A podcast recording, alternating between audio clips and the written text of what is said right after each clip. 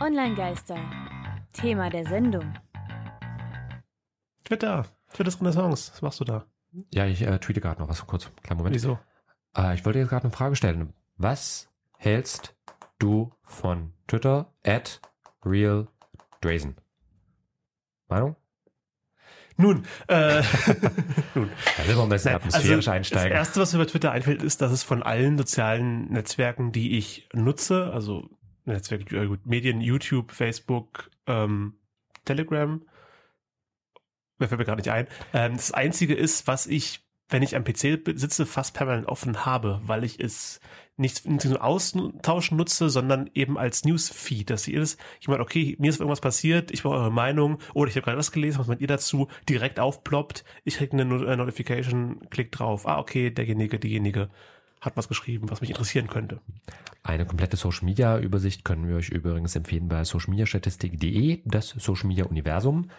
Und da zum Beispiel auch als eine von vielen Quellen äh, kommt Twitter nämlich gar nicht so gut weg, was einmal die Nutzerzahlen angeht. Es ist wirklich ein Nischendienst. Insofern auch, warum beschäftigen wir uns jetzt mit Twitters Renaissance? Also warum braucht Twitter Weil- eigentlich eine Renaissance? Ich glaube, wir beschäftigen uns Erneuerung. damit, weil sich ziemlich viele Leute gerade mit beschäftigen, oder? Also immer wenn man irgendeinen Artikel hat, ich arbeite ja als Kundenservice bei einer Zeitung und lese nebenbei auch nach, was da so passiert, äh, gibt finde ich auch immer wieder Artikel mit, ah, das ist gerade passiert, was meint Twitter dazu? Und dann sind in den Artikel verschiedene Tweets eingefügt, ähm, um das die Stimmungslage zu präsentieren. Die haben keine Telefonumfrage gemacht, die haben keine Leserbriefe bekommen, die zeigen da Twitter. Das habe ich auch regelmäßig, wenn ich meine Beiträge beim österreichischen Standard mitschreibe. Da kann ich Facebook und Twitter einfügen und noch ein YouTube- und Vimeo-Video, wenn ich möchte. Und Mhm. das war's dann. Weitere Quellen gibt es da gar nicht. Sowas wie irgendwie was eigenes hochladen geht überhaupt nicht. Und einfach mal, warum braucht Twitter eigentlich eine Renaissance? Ich habe da mal ein paar Thesen zusammengefasst. Äh, zum einen hatte Twitter, finde ich zumindest in den letzten Jahren, ziemlich fragwürdige Strategien getroffen. Ja.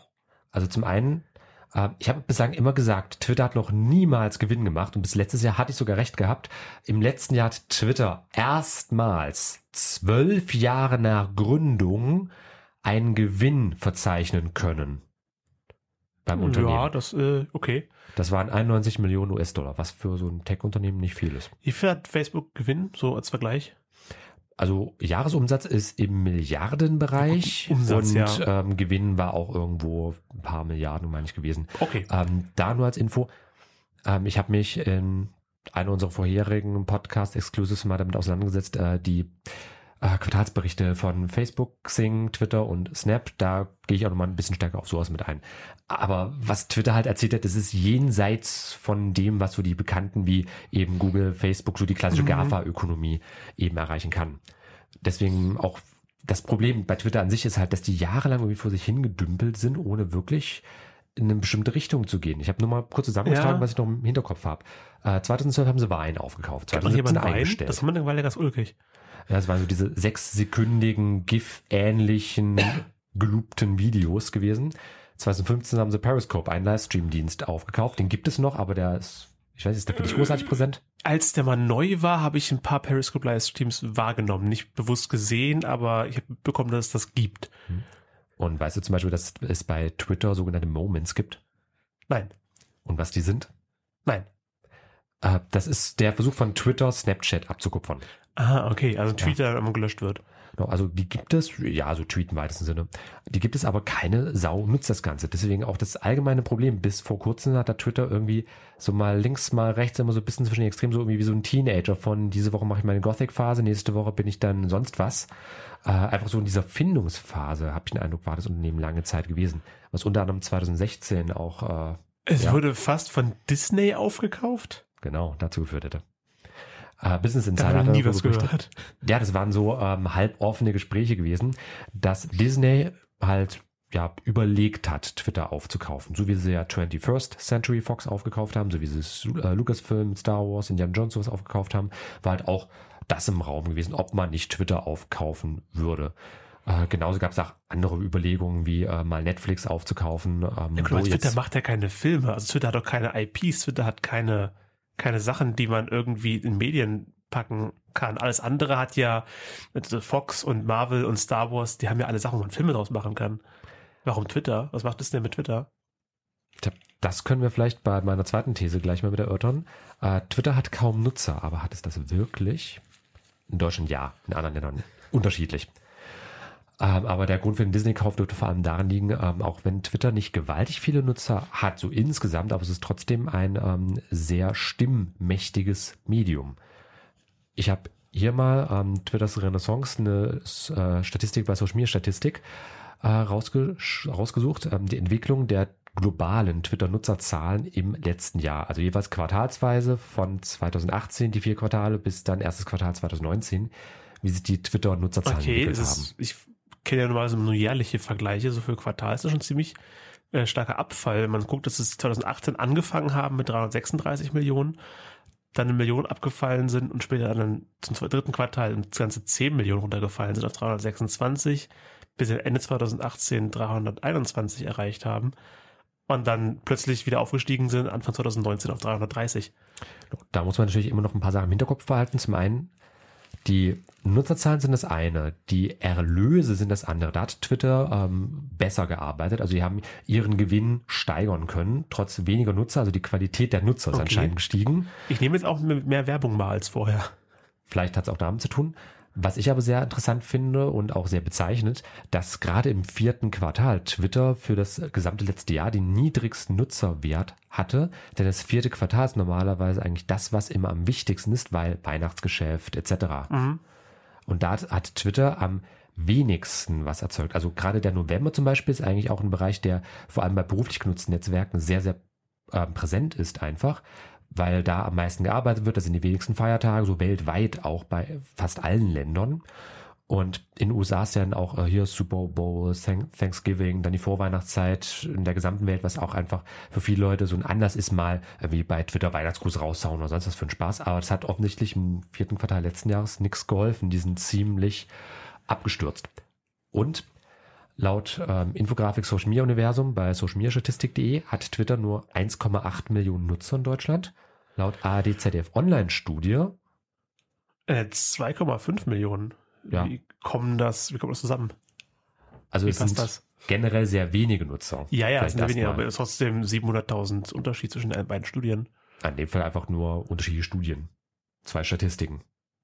Ja, okay, aber da hat beide unterschiedliche Arten, das zu messen. Ja, schlicht und ergreifend. Okay. Also im Nachkomma-Millionen-Bereich bei Social-Media-Daten hast du häufig sehr große Unterschiede. Nur da gibt es sogar vor dem Komma einen Unterschied. Dadurch, Mhm. dass es so ein großer Unterschied hinter dem Komma ist. Aber ich glaube, Ah. wir können uns darauf auf jeden Fall einigen. Twitter hat scheiß wenig Nutzer. Äh, Ich sage generell in meinen Seminaren immer, was in Deutschland unter 5 Millionen Nutzer hat bei Social Media, ist ferner liefen. Das ist eigentlich irrelevant im weiten Sinne. Es sei denn, es kommt gerade, wenn ich so an Snapchat, TikTok etc. denke, oder Pinterest, die sind jetzt auch gerade an dieser 5 Millionen Schwelle. Ähm, Pinterest. die entwickeln sich, aber ähm, Twitter dümpelt ja seit Jahren in dem Bereich rum. Also die entwickeln sich da nicht großartig. Umso seltsamer, dass die immer in aller Munde sind, dass so viele Leute über Twitter reden, dass so viele Leute sich, gut, das ist auch oft international, ähm, aber auch andere Sachen, die auf Twitter in Deutschland, rein in Deutschland passieren, äh, ja, mal Sachen, also viele, das Neo-Magazin, das Hashtag der Woche, ja. Und da komme ich noch drauf, keine Sorge. Okay, gut. Erstmal kommen wir dazu, dass Twitter kompliziert ist, sehe ich hier. Ja. Ähm, Kannst du das bestätigen für dich? wenn ich jetzt, ich mir das so gesagt hätte, wüsste ich jetzt nicht, aber wenn ich die Stichpunkte, die du hingeschrieben hast, lese, dann ja. Ähm, also was mich am meisten stört, ist, dass die vor einer Weile geändert haben, dass der, ähm, ja, wie nennt man das, da wo die Tweets auftauchen, deine Timeline, dass Ja. die nicht mehr chronologisch ist, wenn du die nachher irgendwann aufmachst. Also wenn du Twitter zumachst, wieder wieder aufmachst und durchscrollst, sind die Tweets in irgendeiner fast schon zufälligen Reihenfolge. Ist schon grob chronologisch, aber irgendwie nicht exakt. Das kannst du inzwischen wieder rückgängig machen. Oh. Also bei Twitter war eigentlich immer diese Chronolo äh, diese, Chronik, diese chronologische Reihenfolge eigentlich so mit eins der USPs gewesen. Unique Selling Point, Produktmehrwert, das hat Twitter ausgemacht, es war eine Chronik gewesen. Dann kam irgendwann dieses algorithmisch sortierte ein bisschen mit dazu, aber durch, ja, Kundenaufschrei hat Twitter das jetzt wieder teilweise rückgängig gemacht. Du hast immer noch dieses algorithmische, aber du kannst halt hin und her switchen, ob du eine reine chronologische Darstellung haben möchtest oder eine bisschen algorithmisch gesteuerte Darstellung. Das geht in der Einstellung jetzt wieder. Okay, und Bezug auf Algorithmus, Twitter weiß immer noch nicht, was ich mag, denn die, die Werbung, die da ankommt, ist überhaupt nicht personalisiert. Und was mich zuerst irritiert hat, dann ja, okay, die können das natürlich so machen, äh, ist halt Twitter, dass die Werbung aussieht wie reguläre Tweets. Es sind keine Banner an der Seite, das ist nicht irgendwie was plötzlich aufploppt, sondern das, du scrollst Timeline entlang und dann hast du da einen Tweet von jemandem, wo du kurz denkst, oh, den folge ich doch gar nicht. Und dann merkst du erst, okay, das ist Werbung. Aber die kannst du auch genau wie andere Tweets retweeten, liken und sonst was mitmachen.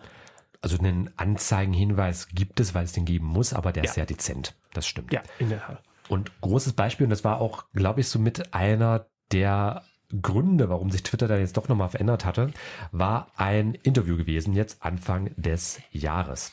Und zwar, um genau zu sein, äh, zwischen dem Twitter-CEO Jack Dorsey und äh, Kara Swisher von Recode. Das ist ein Podcast, unter anderem Podcast-Format bei Vox.com. Hat nichts mit dem deutschsprachigen Fernsehsender gleichen Namens zu tun.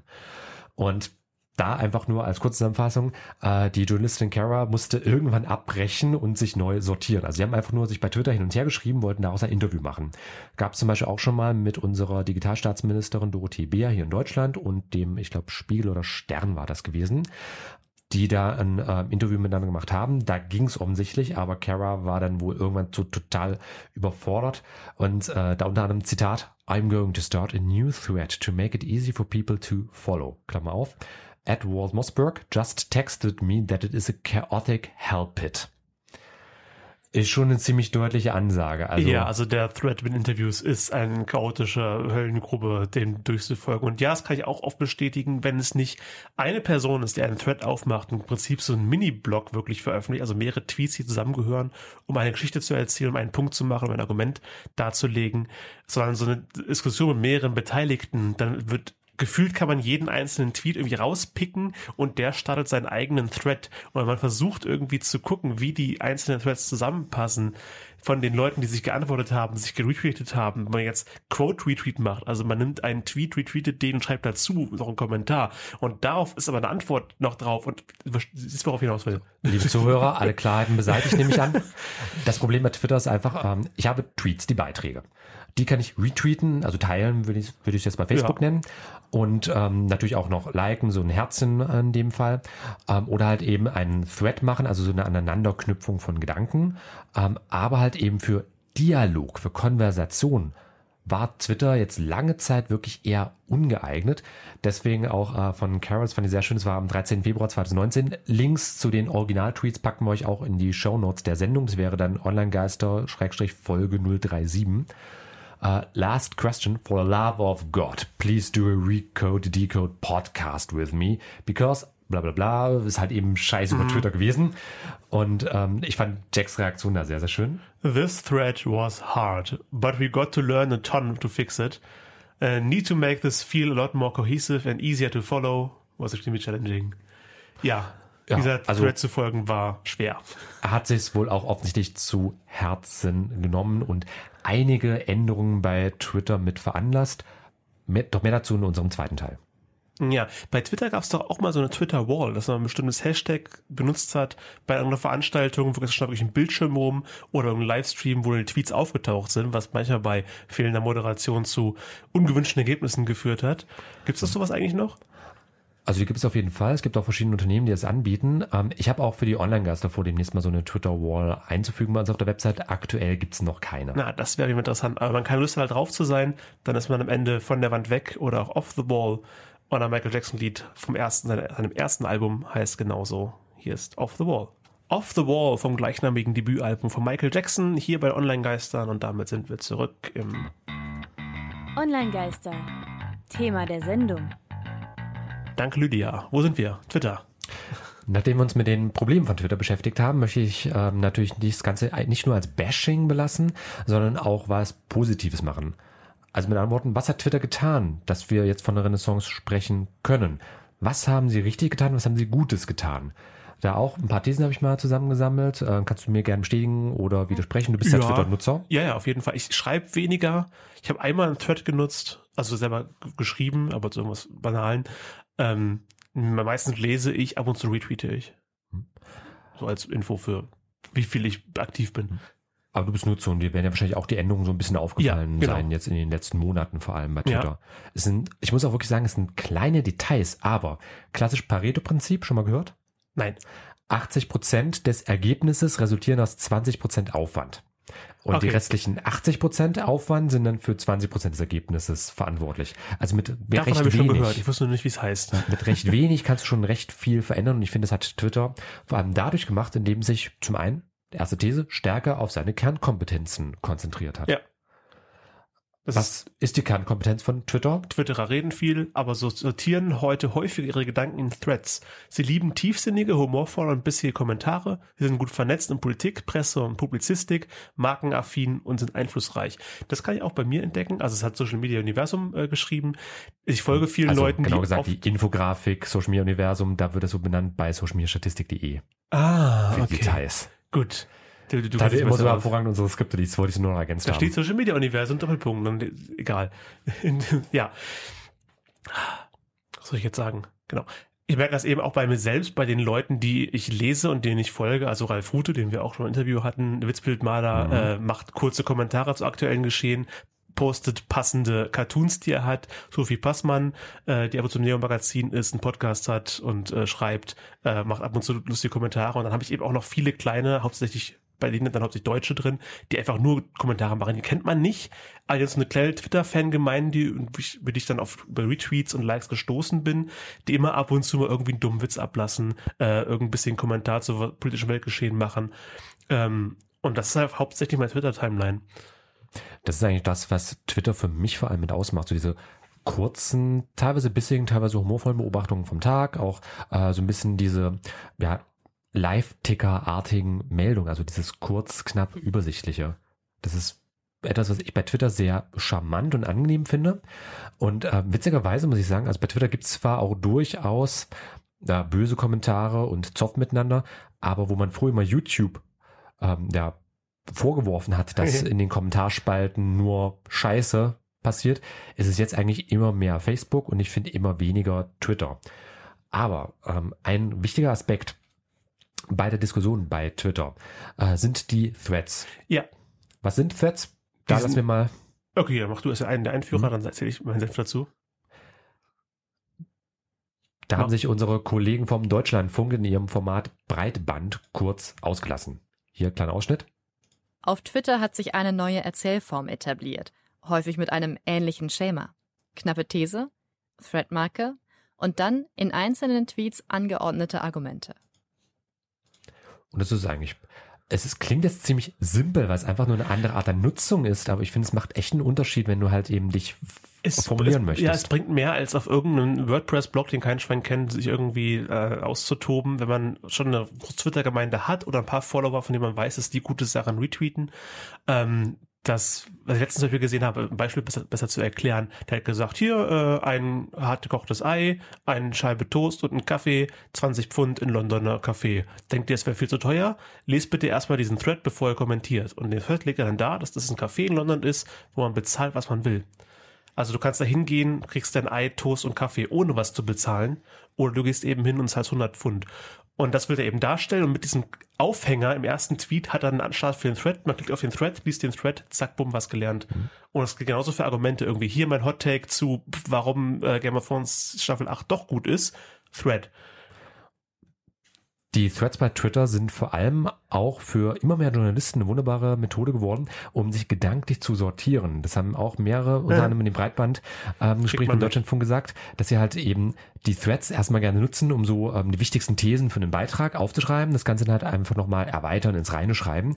Denn das muss ich auch sagen, diese Threads haben halt den schönen ähm, Bestandteil, du hast hier diese maximal 280 Zeichen seit. 2017 pro Genau, haben Tweet. sie verdoppelt von Ja. 140. Aber 280 sind so viel auch nicht, aber du hast halt eben diesen Bereich, um halt quasi eine Gedankenblase aufzumachen, also musst dich irgendwo so thematisch auch gliedern. Also für eine Strukturierung, kann ich selbst bestätigen, ist es schon mal eine ganz gute Sache. Es gibt welche, die versuchen, die Threads so zu, zu quetschen, also so, dass man einfach, wenn die Zeichen nicht mehr reichen, machen die einfach einen Umbruch, sagen dann Klammer auf eins von X oder zwei von X und machen dann einfach so weiter mit dem nächsten Tweet. Und das finde ich mich ein bisschen raus. Wenn man es schafft, einen Gedanken in diesen 280 Zeichen darzubringen, der muss nicht in sich geschlossen sein, aber einfach ein Teil von einem großen Ganzen, aber in dem ein Tweet funktioniert er.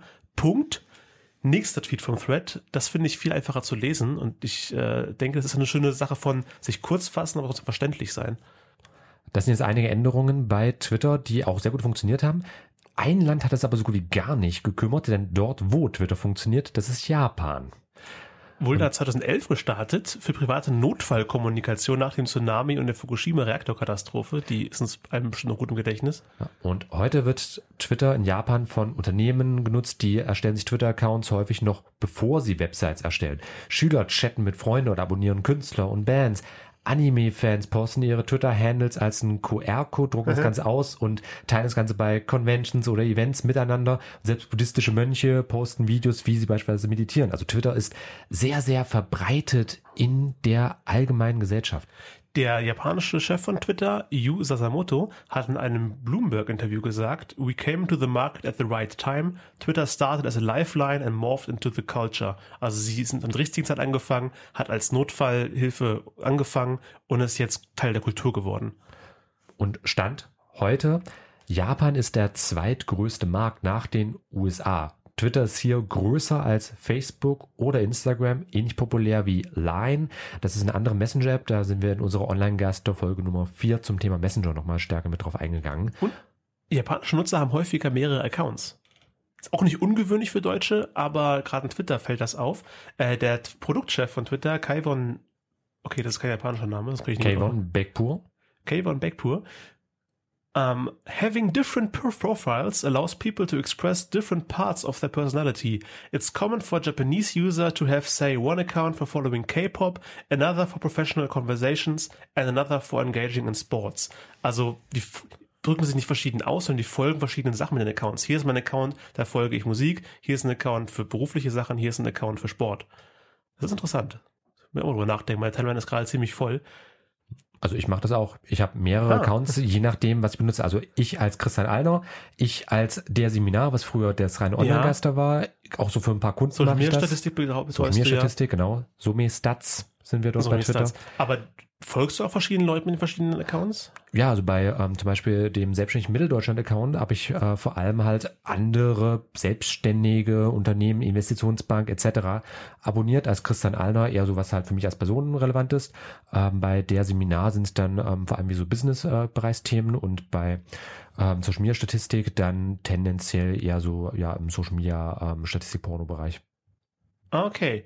Äh, ich überlege, ob ich meinen Account ausgliedere und einen zu Gaming mache, denn jetzt gerade zu E3 war, s- war es sehr viel nur Pressekonferenzen, Kommentare, die ich auch nicht oft live verfolgen konnte.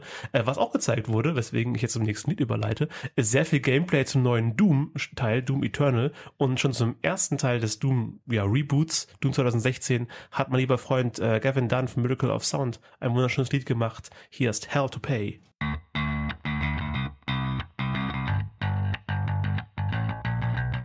In der Sendung hatten wir vergessen anzumerken, dass dieser Song mit Creative Commons steht. Deswegen viel Spaß jetzt gleich beim Hören. Wenn ihr diese Musik nicht mögt, spult einfach drei Minuten und 15 Sekunden vor, dann geht's weiter.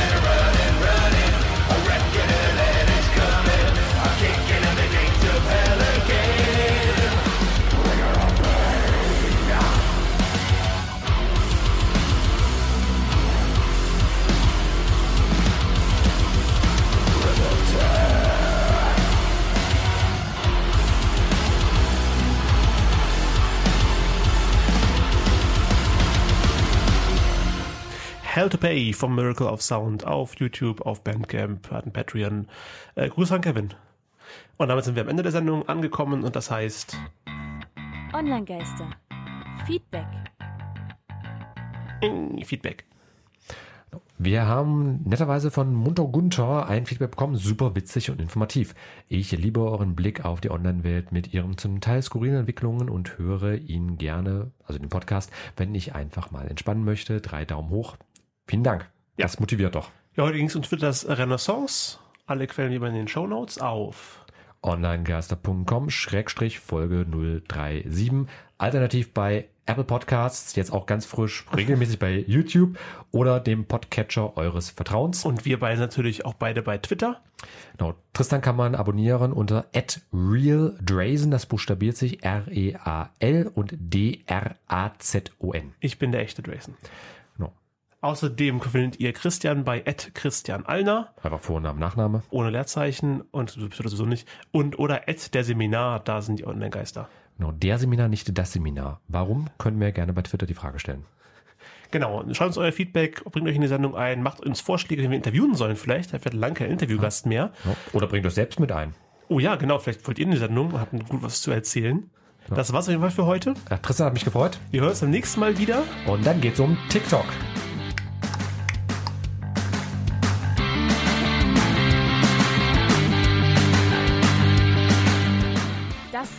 Online-Geister. Radio über Netzkultur, Social Media und PR. Von und mit Tristan Berlet und Christian Allner. Alle Links zur Sendung, Kontaktmöglichkeiten und das Archiv zum Nachhören gibt es unter www.onlinegeister.com.